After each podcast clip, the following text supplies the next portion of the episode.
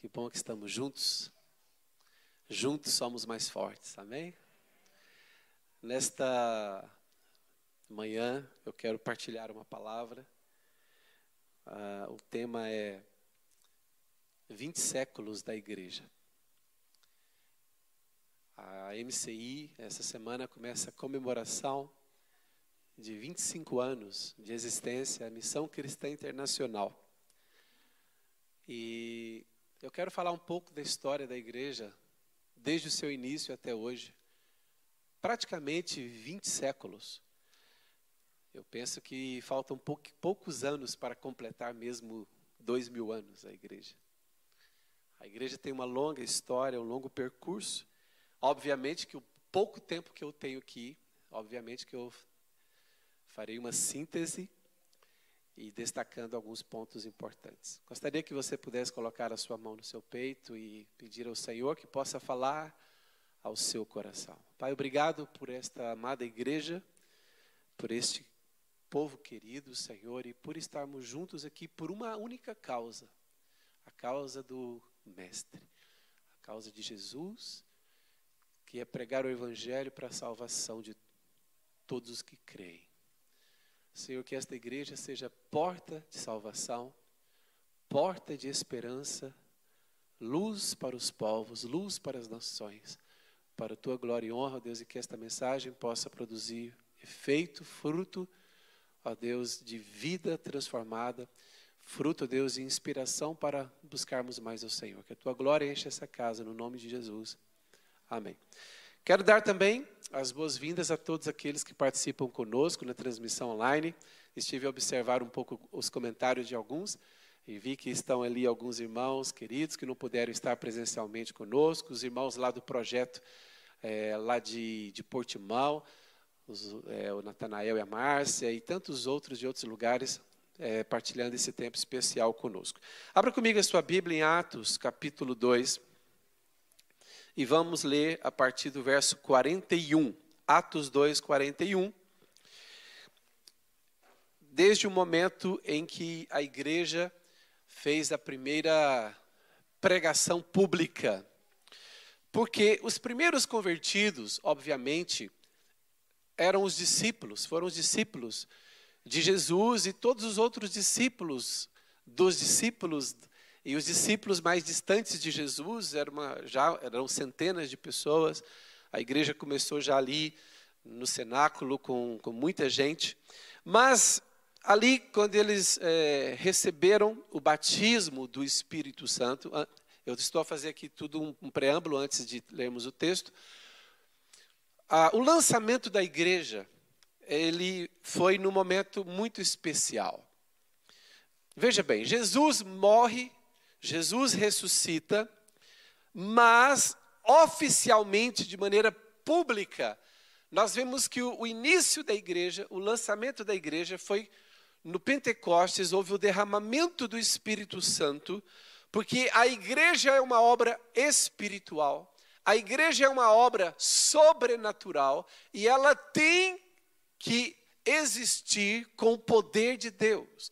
Por isso que eu entendo que o início da igreja deu-se no Pentecostes, no derramamento do Espírito Santo, e a partir dali, a demonstração do poder de Deus, o povo fica um pouco surpreso, a população ali fica surpresa, mas o que acontece é que o apóstolo Pedro se posiciona para explicar àquelas pessoas o que estava a acontecer no dia de Pentecostes, e agora podemos ler dentro deste contexto.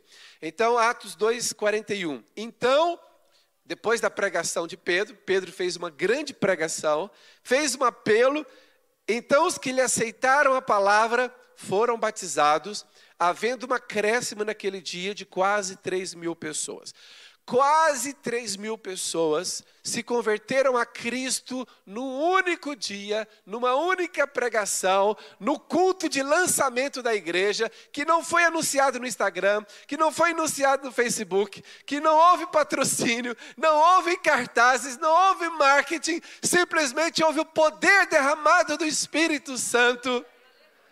E 3 mil pessoas aceitaram Jesus, e já somadas centenas que já seguiam Jesus, então a igreja começa com 3 mil e poucas pessoas. É, é já um bom começo, não é? Uma igreja começar com 3 mil e poucas pessoas. Mas vamos ver como era a vida dos primeiros crentes. Quem aqui tem curiosidade para saber como era a vida dos primeiros cristãos? Aqueles que aceitaram Jesus da pregação de Pedro. Vamos ver como que eles viviam. 42. É a continuidade do texto. E eles perseveravam. Quem perseveravam? Os três mil novos convertidos. Eles perseveravam em quê? Na doutrina dos apóstolos. Perseveravam na comunhão uns com os outros. Perseveravam no partir do pão, ou seja, a santa ceia evangelística. E eles perseveravam nas orações. Quatro coisas comuns nas quais todos eles perseveravam. Verso 44. Como eles estavam tão empolgados, não havia igrejas para eles frequentarem. Não tinha como Pedro dizer assim: olha, vocês três mil que converteram, procurem uma igreja mais perto das vossas casas.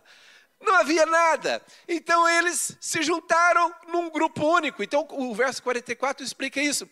Todos os que creram estavam juntos, não tinha outros lugares para eles irem. Todos os que creram estavam juntos e tinham tudo em comum. Vendiam as suas propriedades e bens, distribuindo o produto entre todos, à medida que alguém tinha necessidade. Então eles foram viver numa espécie de uma comunidade. Eles criaram uma comunidade em que todos viviam em comum juntos. 46. Diariamente perseveravam unânimes no templo, partiam pão de casa em casa e tomavam as suas refeições com alegria e singeleza de coração, louvando a Deus e contando com a simpatia de toda a população. Enquanto isso, enquanto eles viviam a vida cristã, em outras palavras, acrescentava-lhes o Senhor dia a dia os que iam sendo salvos. Então, esses três primeiros, esses três primeiros mil, três mil convertidos inicialmente, eles estabeleceram um estilo de vida que tornou-se inspiração e, através do estilo de vida desses primeiros três mil, o que, que a Bíblia diz? Olha, eu acho muito interessante o verso 47. Louvando a Deus, o que, que eles faziam? louvando a Deus e contando com a simpatia de todo o povo. enquanto eles viviam a vida cristã, enquanto eles viviam a vida cristã, o que, que acontecia?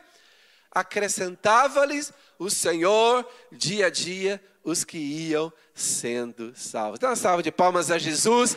Ele é que acrescenta novas vidas à igreja. Glória a Deus. Então, irmãos, a igreja, esta igreja aqui que nós vemos aqui a partir de Atos 2, é a igreja apostólica, é a igreja que foi liderada pelos próprios discípulos de Jesus, os apóstolos de Cristo. Então era uma igreja que tinha aquele ensinamento já de segunda geração. Jesus ensinou os apóstolos e os apóstolos ensinavam esta igreja que inicialmente se reunia ali em Jerusalém. E é interessante que esta igreja do primeiro século, ela pregava o evangelho, ela vivia o evangelho, ela perseverava naqueles quatro pontos, não sei se todos se recordam, elas perseveravam na doutrina dos apóstolos, elas perseveravam na comunhão uns com os outros, elas perseveravam no partir do pão. O partir do pão é a Santa Ceia, mas a Santa Ceia era algo evangelístico, porque ó, eles tinham que explicar para as pessoas por que, que tinha o pão e o cálice. Então, ao explicar, eles pregavam a obra da cruz. Então, partir do pão e as orações. Essas eram as quatro práticas comuns que fez com que esta igreja existisse, permanecesse e crescesse. E é interessante que Além disso, o que a Bíblia diz é que muitos sinais e prodígios e maravilhas eram feitos através dos líderes da igreja. E o povo começou a ser atraído pelo poder da igreja.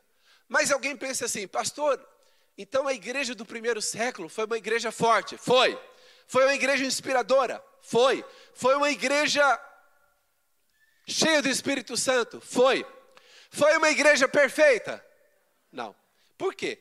Já quando Paulo escreve, por exemplo, a igreja começa a se expandir, e a igreja se expande através dos apóstolos para outras cidades e outras nações. E, por exemplo, quando Paulo vai pregar na Ásia Menor, naquela região toda, e Paulo vai para aqueles redores, Paulo prega e, é, e, e planta igrejas em algumas cidades em que não, nunca tinham ouvido o evangelho. É, hoje em dia a gente fala, ah, eu vou ser pioneiro em tal lugar. Na verdade, o ser pioneiro hoje não é ser tão pioneiro assim. Porque antigamente, na época de Paulo, era mesmo ser pioneiro. Era você chegar numa cidade e uma única alma, nenhum, tinha ouvido falar de Jesus. Isso era ser pioneiro. Então, irmãos, é, o que acontece? O apóstolo Paulo, então, por exemplo, plantou a igreja na cidade de Corinto, uma cidade complicada. E pouco depois de plantar a igreja e deixar um líder na igreja, Paulo viaja e já ouve notícias do que estava acontecendo na igreja de Corinto. O que estava acontecendo na igreja de Corinto? Desvios morais? Divisões internas, o que mais? E outros tipos de carnalidade. Aí você pensa assim, foi rápido, hein? A igreja mal começou, mal foi plantada, só tinha três anos de vida praticamente a igreja, e Paulo já escreve a primeira carta aos Coríntios, alguns dizem corintianos, por causa de tanta coisa que tinha ali. primeira carta aos Coríntios, e Paulo fala assim: vocês são carnais, vocês são divisivos, vocês estão a, a tolerar a imoralidade. Aí você pensa assim: poxa, eu pensava que a igreja só era problemática, a igreja só tinha defeitos, só tinha imperfeições e problemas da minha geração. Não se engane, irmãos. A igreja é constituída por gente. E gente só muda de endereço. E só muda de século. Mas continua sendo gente. Mas a igreja, mesmo com as suas imperfeições, ela é a menina dos olhos de Deus. A salva de palmas a Jesus.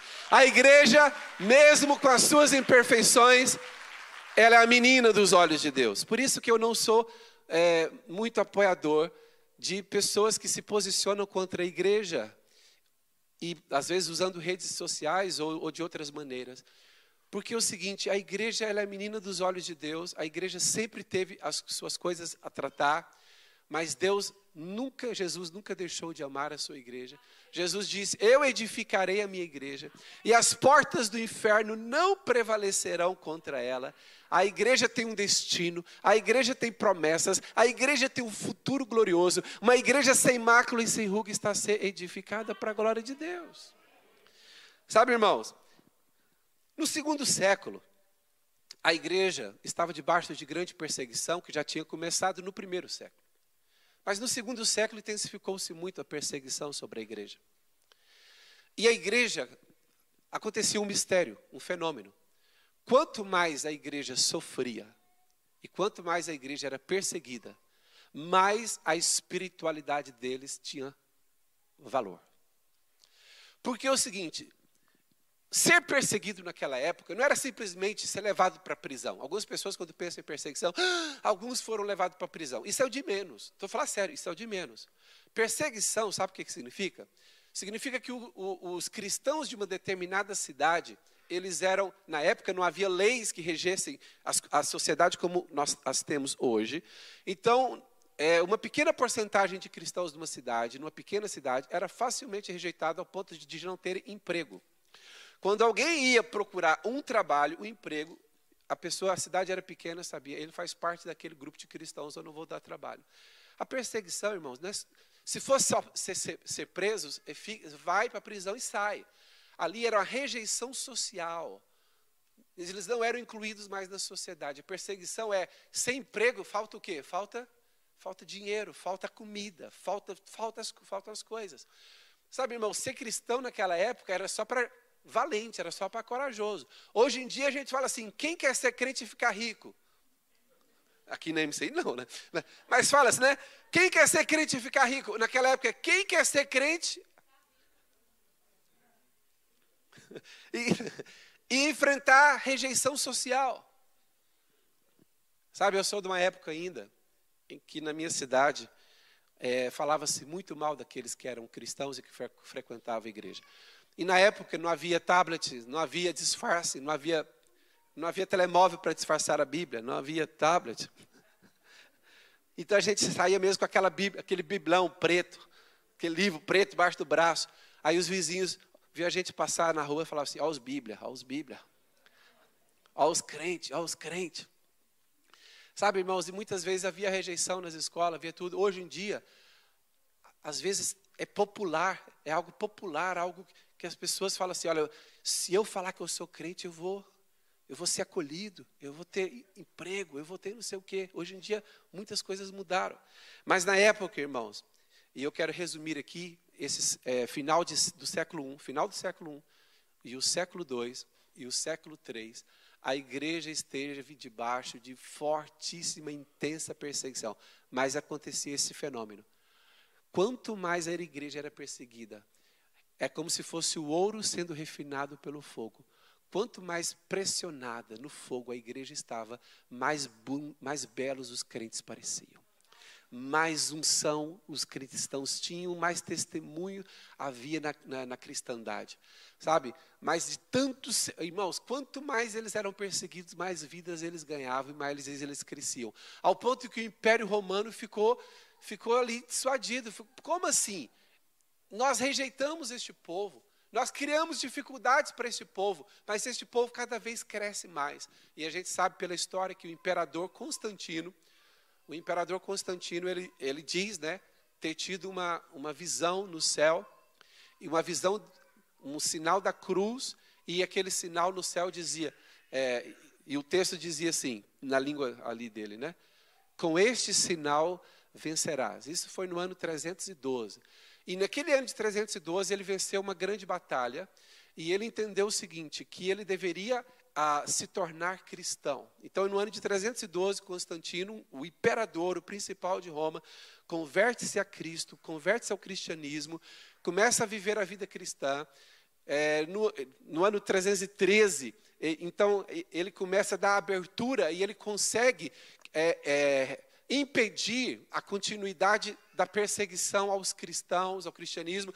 Então, é, dá uma liberdade para as religiões funcionarem, as religiões da época, ou seja, o Império Romano é, já não estava com mão pesada sobre as religiões e, portanto, o cristianismo poderia dar cara, poderia, as pessoas já começavam a, a, poder aparecer, a dizerem que eram cristãs sem serem a, rapidamente perseguidas. Então, irmãos, mas depois adiante, Falamos de Constantino em 312 e 313. Mas foi o imperador Teodósio I, em 380, que ele deu o salto principal. O que, que Teodósio I fez? Em 380, ele estabeleceu o cristianismo como a religião do Império Romano. Agora tenta imaginar, irmãos, no primeiro século, o, Império Romano massacrou os cristãos. No segundo século, o Império Romano massacrou os cristãos. No terceiro século, o Império Romano massacrou os cristãos. No quarto século, 380, religião oficial do Império Romano: cristianismo. Irmãos, tem o um lado bom e tem o um lado mal dessa história. O lado bom é que o cristianismo, depois de tanto tempo, passou a ser reconhecido como algo do bem, algo que faz o, que tem valor, que tem padrão, que tem critérios, que tem valores, que tem princípios, e o cristianismo foi estabelecido. Só que qual é o mal da história? É que uma coisa é quando o cristianismo funciona só com cristãos. Outra coisa é quando o cristianismo faz um casamento com a política. Quando a, a igreja faz uma parceria, um casamento com o Estado. E quando então Teodósio I oficializou o cristianismo no Império Romano como a religião do império, o que aconteceu? O império assumiu o cristianismo, mas por outro lado o cristianismo assumiu o império. Então é daí que saem aquelas histórias que o, o, o, imperador ele tinha que é, pacificar as religiões, as crenças da época. E como ele estabeleceu o cristianismo como religião oficial, ele teve que aceitar algumas festas, algumas comemorações das outras crenças, e ele adaptou aquilo ao cristianismo. Então, houve adaptação de algumas festas estranhas, umas festas pagãs, no meio do cristianismo, para que de fato o cristianismo fosse aceito. A partir daí, irmãos, a, a igreja cristã, ela segue em duas direções. Presta muita atenção, por favor. A igreja cristã, a partir do final do quarto século, a partir do ano 380, ela começa a crescer em duas, em duas direções. Primeiro, ela sendo aceita no império, ela cresce em poder e riqueza. A igreja cresce em poder e riqueza. Mas, por outro lado, ela não cresce. Ela de, entra em declínio na espiritualidade. Enquanto ela cresce com força, poder e riqueza, acontece o declínio espiritual. Olha que coisa estranha. Nos dois, nos três primeiros séculos que a igreja é pressionada e perseguida, aparece a beleza de Cristo no caráter dos cristãos. Quando a beleza, quando a igreja se casa com o Estado, a igreja fica rica, poderosa, forte, mas a espiritualidade dos cristãos começa a. Acho que isso é uma lição para todos nós.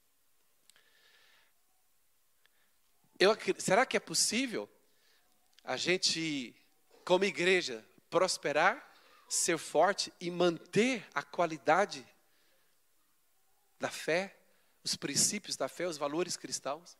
Eu penso que esse é o desafio da nossa geração. Uma igreja avivada, uma igreja que cresce, uma igreja que é forte, mas que não perde a espiritualidade, não perde a profundidade em Cristo. Sabem?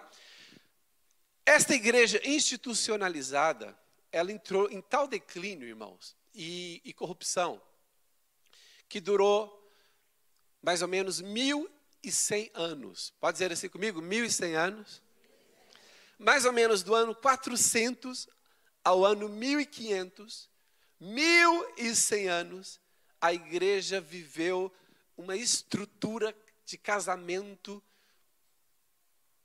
do Estado, casamento da política, dos governantes com o clero, com os sacerdotes da igreja. E ali foram estabelecidas leis da igreja, juntamente ali com o Estado que, que governava, ou os estados, né, porque houve várias mudanças nesses, nesses 11 séculos da igreja.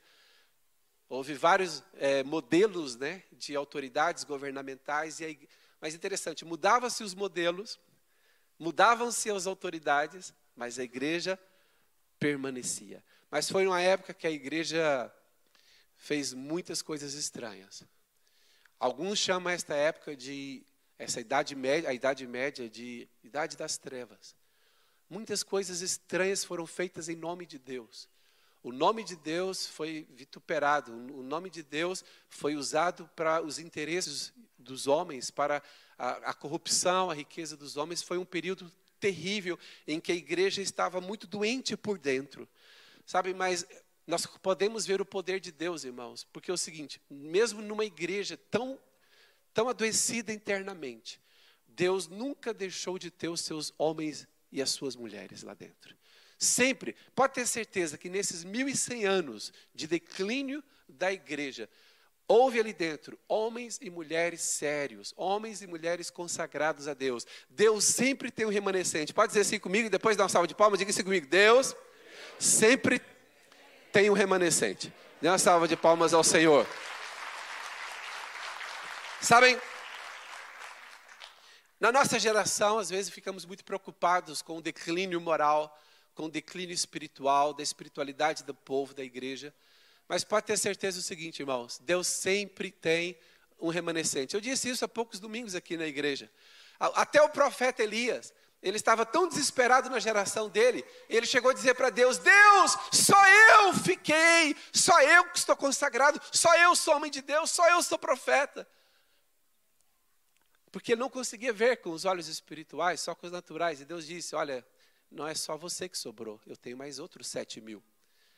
Sabe, hoje na nossa geração, a gente pensa: será que Deus tem um remanescente? Tem, com certeza tem. Eu não sei a porcentagem, não sei a proporção, mas Deus tem.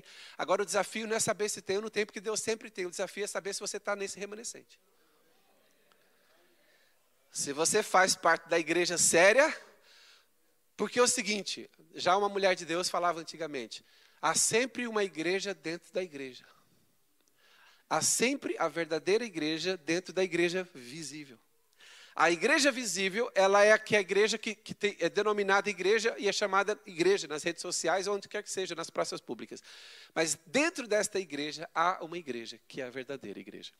E é importante que eu e você tenhamos temor de Deus para nós sermos encontrados como a igreja dentro da igreja. A, a, a igreja é aqueles que, que frequentam simplesmente, mas a igreja que está dentro da igreja é aqueles que entenderam por que frequentam. E por qual, e qual é a causa? Qual é o coração? Passados 1.100 anos de declínio da igreja. É interessante, né? A igreja, na época de declínio, ela tinha muita força. Foi onde foram construídas as grandes catedrais, as grandes obras. Naturalmente falando, era uma igreja que parecia ser forte, mas espiritualmente decadente. No século XVI, Deus levanta um homem dentro da igreja. Um homem, um monge agostiniano, Martinho Lutero, ele vai dar aula na Universidade de Teologia, e a aula que ele tinha que dar, ela era a aula de Romanos, carta de Paulo aos Romanos. E ao estudar com mais profundidade a carta de Paulo aos Romanos, ele entende o seguinte: eu, eu estou a ensinar que as pessoas, para serem salvas, elas têm que fazer boas obras. É isso que eu estou a ensinar. Quem faz boas obras, pode ser que Deus ache que aquela pessoa pode ser salva. Mas pelo que eu estou a estudar aqui, profundamente, o livro de Romanos, a carta de Paulo aos Romanos, aqui está a dizer que Jesus já pagou todo o preço na cruz e nós não somos salvos pelas obras que praticamos, mas somos salvos pela fé, a justificação pela fé. E então, o que acontece? Martinho Lutero, a partir desta revelação, ele vai ver outras coisas que a igreja tinha assumido ao longo dos 11 séculos. O que a igreja assumiu ao longo dos 11 séculos? A igreja estabeleceu tradições, presta atenção, a igreja estabeleceu tradições que não coadunam com os ensinamentos bíblicos. E estas tradições estavam a ser colocadas acima do, dos princípios, dos ensinamentos da palavra de Deus. Então Lutero se posiciona e diz assim: a igreja não pode viver conforme essas tradições que anulam, essas tradições anulam a palavra de Deus. Nós temos que decidir, ou ficamos com essas tradições, ou ficamos com a Bíblia. Então, irmãos, houve um movimento de reforma, que é um movimento conhecido como Reforma Protestante, a partir do ano 1517, e Martinho Lutero foi somente o primeiro reformador, depois de Lutero vieram muitos outros reformadores. E é interessante que hum, a reforma protestante, ela veio resgatar algo do primeiro século. Ela veio resgatar algo da pregação do apóstolo Pedro. Ela veio resgatar algo que era tão simples. Pedro pregou e disse simplesmente: vocês se arrependam e recebem Jesus como Salvador e sejam batizados. Ou seja, é, é, a justificação pela fé, é o reconhecimento de que a obra de Cristo é plena, é completa, não precisa ser acrescentado mais nada à obra que Cristo fez. Nem eu, nem você, nem as nossas obras acrescentam nada a que Cristo realizou na cruz. A obra dele é perfeita, é plena, é completa. Ele é o sacerdócio perfeito, ele é o sacrifício perfeito. Dê salve de palmas a Jesus. Você aceitou o sacerdote perfeito, você aceitou o sacrifício perfeito. Jesus Cristo é o Senhor. Basta recebê-lo e ser salvo. Sabe, então, irmãos, houve o resgate desta verdade bíblica e então começa-se o resgatar das verdades bíblicas da primeira geração de cristãos. Então, o desafio que nós temos nos últimos, que nós temos tido nos últimos cinco séculos, presta atenção. Isso foi em 1517, hoje nós estamos em quê? Em 2022. Ou seja, qual o desafio da igreja nesses últimos 505 anos? Tentar trocar as tradições que foram incluídas na vida da igreja em 1100 anos, tentar tirar essas tradições e voltar lá ao primeiro século, o que, que está na Bíblia, o que, que os apóstolos ensinaram. Vamos deixar as tradições da Idade Média de lado e vamos resgatar a, o ensinamento puro, o ensinamento correto, o ensinamento saudável dos apóstolos, porque os primeiros cristãos, eles perseveravam em quê? Na doutrina dos apóstolos. Então vamos voltar à doutrina dos apóstolos. Essa tradição aqui não tem nada a ver com a doutrina dos apóstolos.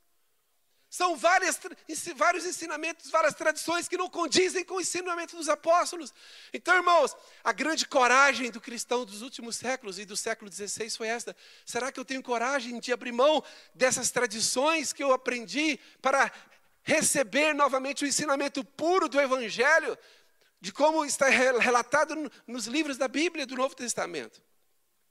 Interessante, então, a restauração da doutrina da justificação pela fé foi o maior contributo da reforma do século XVI.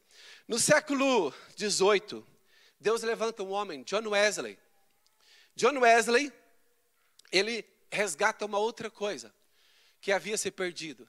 John Wesley resgata a santificação. De Lutero até John Wesley, o avivamento, qual era o avivamento? A obra de Cristo é suficiente, recebe Jesus e você é salvo.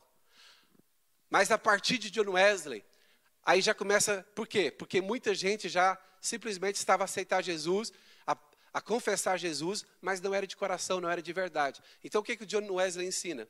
John, John Wesley ensinava o seguinte: Nós só percebemos se houve uma verdadeira conversão se houver uma transformação de vida, se houver mudança de vida. Por que, que John Wesley teve, Deus teve que usar o John Wesley para esse novo mover, para esse novo avivamento? Porque muita gente, com a pregação da justificação pela fé, pensava o seguinte: é como nos dias de hoje. Não, se eu amo Jesus, Jesus me ama. Eu amo Jesus, Jesus me ama. Jesus ama o pecador e quanto mais eu peco, mais ele me ama. Então estava mais ou menos assim. John Wesley se posiciona dizendo o seguinte: gente, aceitar Jesus é fácil. Se converter não é difícil. Jesus já realizou tudo.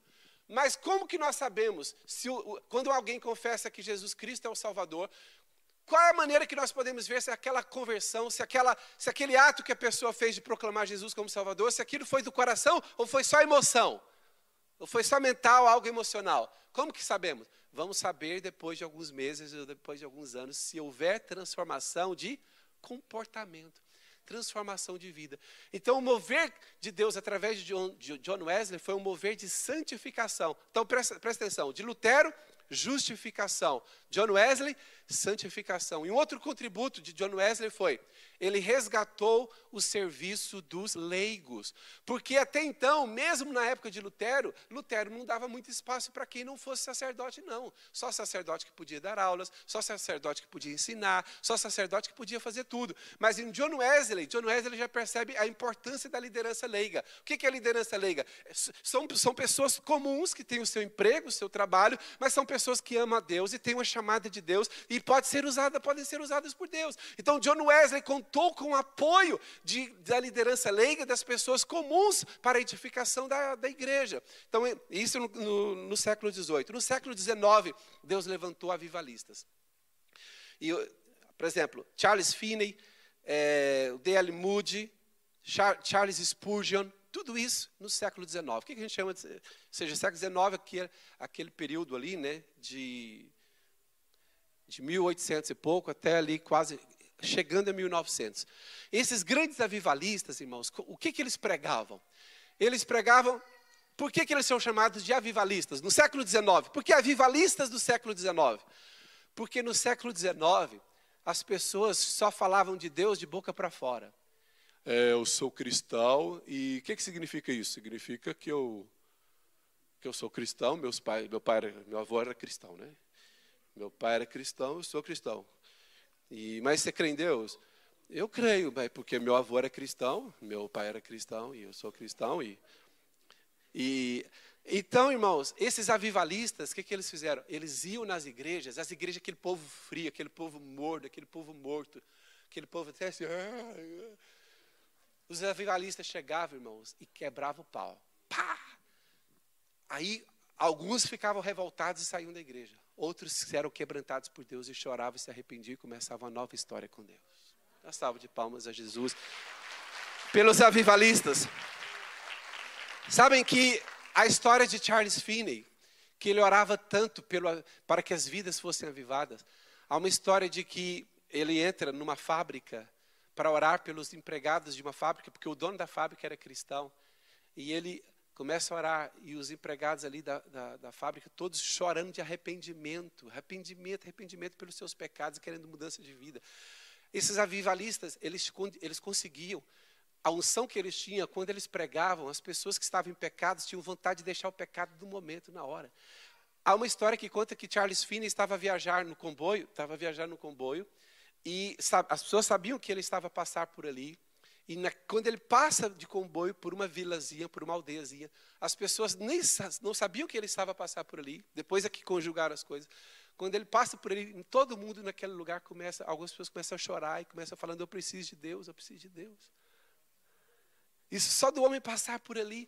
Sabe, irmãos, Charles Spurgeon, o ensinamento é, coerente da palavra de Deus, e mude todos, todos esses homens no, no século 19. No século 20, as coisas se, se intensificam. E já começa o avivamento do país de Gales, com Evan Roberts. E é interessante que Deus começa a fazer algumas coisas poderosas no século 20. Como eu disse, ali no país de Gales, com Evan Roberts, começa um grande avivamento. No iníciozinho, 1901, já, já começa o, século 20, 1901, com o avivamento no país de Gales. Esse avivamento vai inspirando outros homens e mulheres de Deus, até chegar o fogo lá em Los Angeles. Los Angeles, irmãos, nos Estados Unidos. Em Los Angeles, nos Estados Unidos, o avivamento que é conhecido como avivamento da Rua Azusa. Deus usa um homem de cor, Deus levanta um homem de cor. E por que, que eu estou fazendo questão de falar um homem de cor?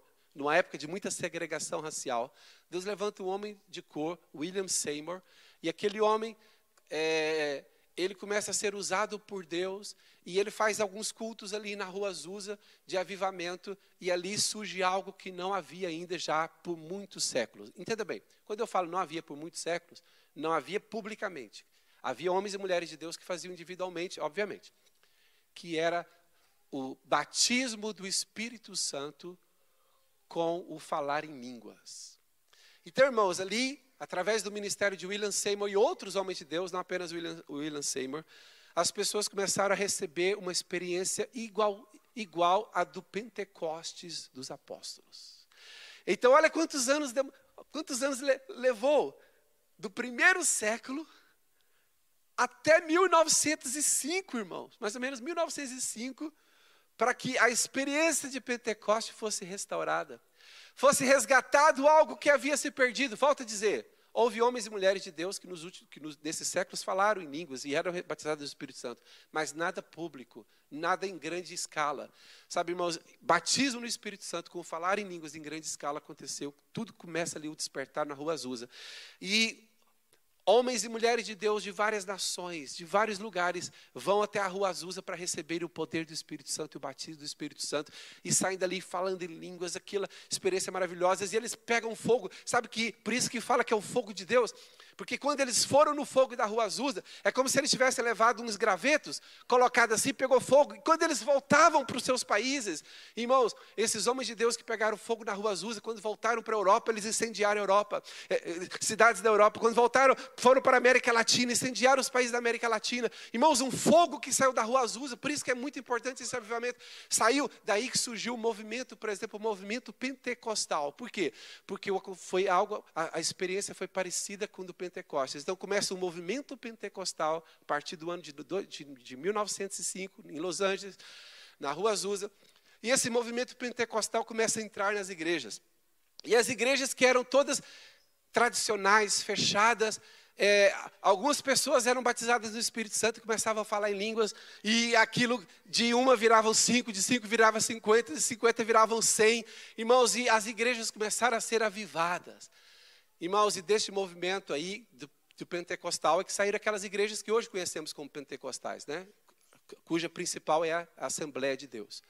São igrejas que nasceram com esta influência do avivamento, do, do, do batismo do Espírito Santo do Pentecostes. E é interessante que, é, depois da, da Segunda Guerra Mundial, começa um outro mover da igreja. Estamos a falar aqui depois de 1945. O movimento pentecostal existe, mas deu uma acalmada. Aí, nos meados do século 20, 1950, por aí, o que, que começa a acontecer? As grandes cruzadas. Grandes cruzadas de cura. Grandes homens de Deus começam a fazer grandes cruzadas de cura. Agora, porque veja bem, no avivamento pentecostal da Rua Azusa, apesar deles fluírem nos dons do Espírito, a ênfase não era esta. A ênfase era principalmente o dom de falar em línguas. Mas nas cruzadas de cura, começou a se dar muita ênfase aos dons espirituais, principalmente agora os dons de cura. O que, que nós, qual a leitura que nós fazemos disso? Aquilo que era forte no primeiro século e que se perdeu nos, nos séculos seguintes, Deus desde 1517 Deus vem restaurando parte por parte. A igreja que nós estamos a vislumbrar hoje é uma igreja que é o resultado de uma reforma, de uma restauração que vem acontecendo desde o século XVI. Ainda há coisas para serem restauradas. Só para vocês terem uma ideia, depois das grandes cruzadas de cura, surgiram as grandes cruzadas evangelísticas, Toda a gente aqui já ouviu falar de Billy Graham, sim ou não? Tudo século XX, as grandes cruzadas evangelísticas, com centenas de milhares de pessoas e até milhões de pessoas nas cruzadas evangelísticas. Sabe, irmãos, nos anos 60 e nos anos 70 surge um novo movimento. Por isso que os irmãos vão ouvir falar movimento pentecostal, mas nos anos 60 e 70 surge um movimento carismático. O que é um movimento carismático? Já é um movimento que assume, já é um, nível depois do Pentecostes, né, do, do movimento pentecostal. Que o movimento pentecostal volta a referir uma ênfase no batismo do Espírito Santo e falar em línguas. Havia outras coisas, mas a ênfase principal era esta. No movimento carismático, é o assumir do carisma. O que é o carisma? O carisma é a palavra grega, né? é, o, é dar ênfase ao poder de Deus. Então, as igrejas carismáticas, elas querem fluir não apenas no dom de línguas ou no dom de cura, das cruzadas de cura. As igrejas carismáticas, elas querem valorizar os nove dons do Espírito. Os nove dons espirituais em, em ação, o fluir dos nove dons espirituais. Então, por exemplo, as igrejas é, como a nossa igreja faz parte, são igrejas carismáticas, igrejas que realmente acreditam no Pentecostes, no mover pentecostal, mas nós acreditamos no carisma. Nós somos, nós somos nesse sentido, nós acreditamos no poder de Deus no nosso culto. Nós acreditamos que enquanto nós pregamos, Deus cura. Nós acreditamos que enquanto nós pregamos, o Espírito de Deus batiza. Enquanto nós pregamos, Deus fala ao coração das pessoas. As profecias são para os dias de hoje também. Amém? Dê uma salva de palmas ao Senhor, louvado seja o nome do Senhor. Nos anos 80 surgiram as comunidades, porque na época do movimento pentecostal surgiram as denominações, as grandes denominações. Denominações enormes, como, como eu disse, a mais conhecida é a Assembleia de Deus, mas há outras. A quadrangular, retangular, ó, ó, brincando. Há muitas outras, igreja de Deus, igreja. Ah, olha aqui, há muitas igrejas do movimento pentecostal. E no movimento carismático surgiram as comunidades. O que, que, são, o que, que são as comunidades? É uma ênfase nas igrejas locais. Não uma ênfase só em denominações, mas deve-se em igreja local. São as, as, comunidades, são as igrejas que ali concentra-se naquela localidade, localidade os carismas de Deus, o poder de Deus. Depois surgiu um grande despertar de movimento de louvor e adoração no final do século XX. Quem se lembra desse mover de louvor e adoração no final do século XX? Irmãos, aquela, antigamente as pessoas cantavam para Deus. Sabe qual é a diferença desse movimento novo de louvor e adoração? Antigamente, antes dos anos, antes dos anos 80, as pessoas cantavam sobre Deus. Então você chegava no culto e você cantava assim: Ele é grande, ele fez os céus, ele fez a terra, e não sei o quê, e cantava. Ele, ele veio no dia do Pentecostes, ele batizou as pessoas, então a gente cantava sobre Deus. Então era uma cantoria sobre Deus, tudo bem. É, é louvor, é bíblico, é bíblico. Mas no, nesse mover de Deus do final do século XX, a coisa foi passada de cantar sobre Deus para cantar para Deus. Aí é diferente, aí já tem aquela coisa de falar diretamente com ele. Deus, tu és grande, eu te amo, Senhor. Tu és a minha vida, tu és a minha salvação. Aí aquelas músicas. Entenda bem, não quer dizer que hoje a gente não possa cantar músicas que falam sobre Deus. Mas o, a sua experiência espiritual ela é mais enriquecida quando você canta adorando a Deus. A sua canção é um ato de adoração a Deus. Sabe, irmãos? E Deus vem restaurando a igreja. Vou terminar agora. Deus vem se restaurando a igreja. No final do século XX também há uma restauração do ministério profético e do ministério apostólico na igreja. Eu não estou dizer necessariamente chamar alguém de apóstolo ou chamar alguém de profeta. Isso aí já pode ser mais algo delicado. Mas independente de você chamar alguém de apóstolo ou de profeta, a pessoa não precisa desse título. O título não é o mais importante, é a pessoa ter o título. O que é importante é reconhecer o ministério dela. E na nossa geração já se reconhece que Deus continua a operar com o ministério apostólico e o ministério profético, não é? Então, irmãos, o ministério, o que é o ministério apostólico? É aquele ministério desbravador, aquele ministério que, que inicia obras, que dá coberturas a obras espirituais. O ministério profético, aquele ministério que, que dá o caminho, que dá a direção do mover de Deus, o que Deus está a fazer. Sabe, irmãos, a, a história da igreja ela não terminou. A história da igreja ainda está a ser escrita. E eu fiz aqui um resumo. Irmãos, um em 45 minutos eu fiz um resumo de 20 séculos. Já viu isso na prova? Na, você fazer isso na prova? Resume aí 20 séculos aí para. Irmãos, nós resumimos aqui 20 séculos em 45 minutos. Mas o mais importante não é que, os 20 séculos que se passaram. O mais importante é o quê? Os próximos 20 anos que eu e você vamos viver. Como que eu e você podemos escrever juntos a, a história da igreja?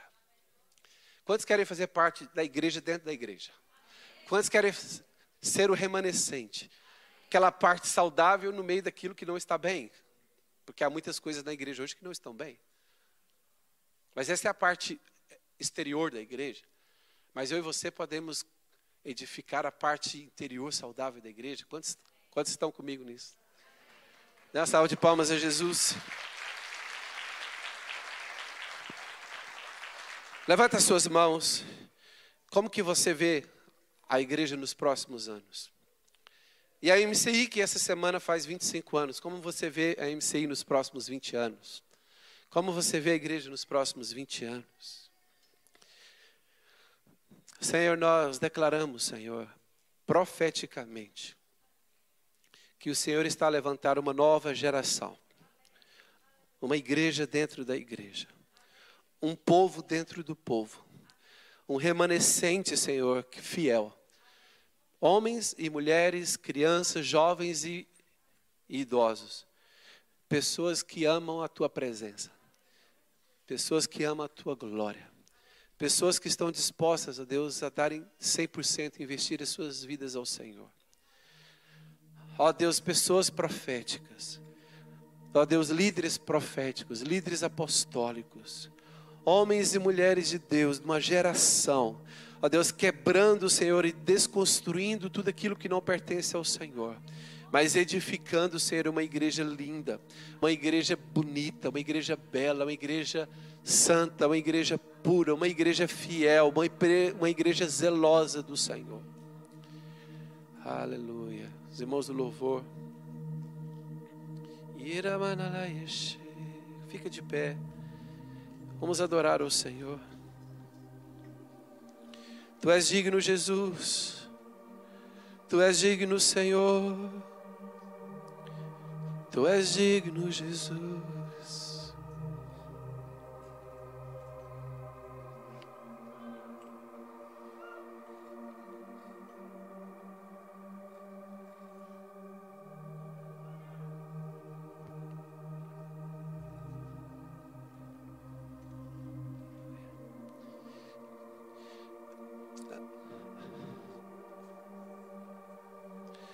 Levanta as suas mãos e diz: Deus, eu eu não posso escrever a história dos últimos 20 séculos. Eu sou o resultado. Eu sou o resultado da história que já foi escrita. Mas hoje eu posso participar da escrita de uma nova história.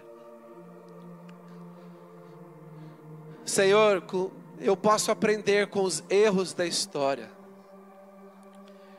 Eu não quero repetir os erros da história. Eu não quero repetir os erros das gerações passadas. Senhor, nós queremos a tua glória, a tua presença. Queremos ser despertados pelo teu espírito. Queremos ser batizados novamente com o teu espírito. Queremos fluir nos dons espirituais. Queremos ministrar na presença do Senhor.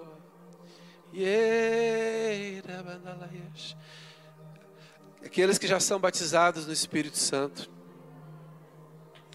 Comece a orar. Aqueles que falam em línguas, comece a orar. Encha este lugar da presença. Encha este lugar da presença. Encha este lugar da glória.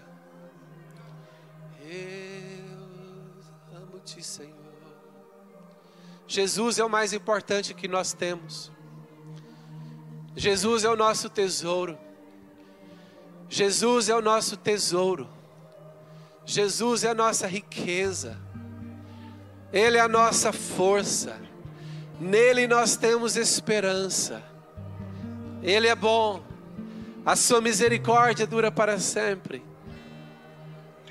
Basta você dizer: Eu quero agora, Deus. Basta você dizer: Eu quero agora, Deus, e Ele vem.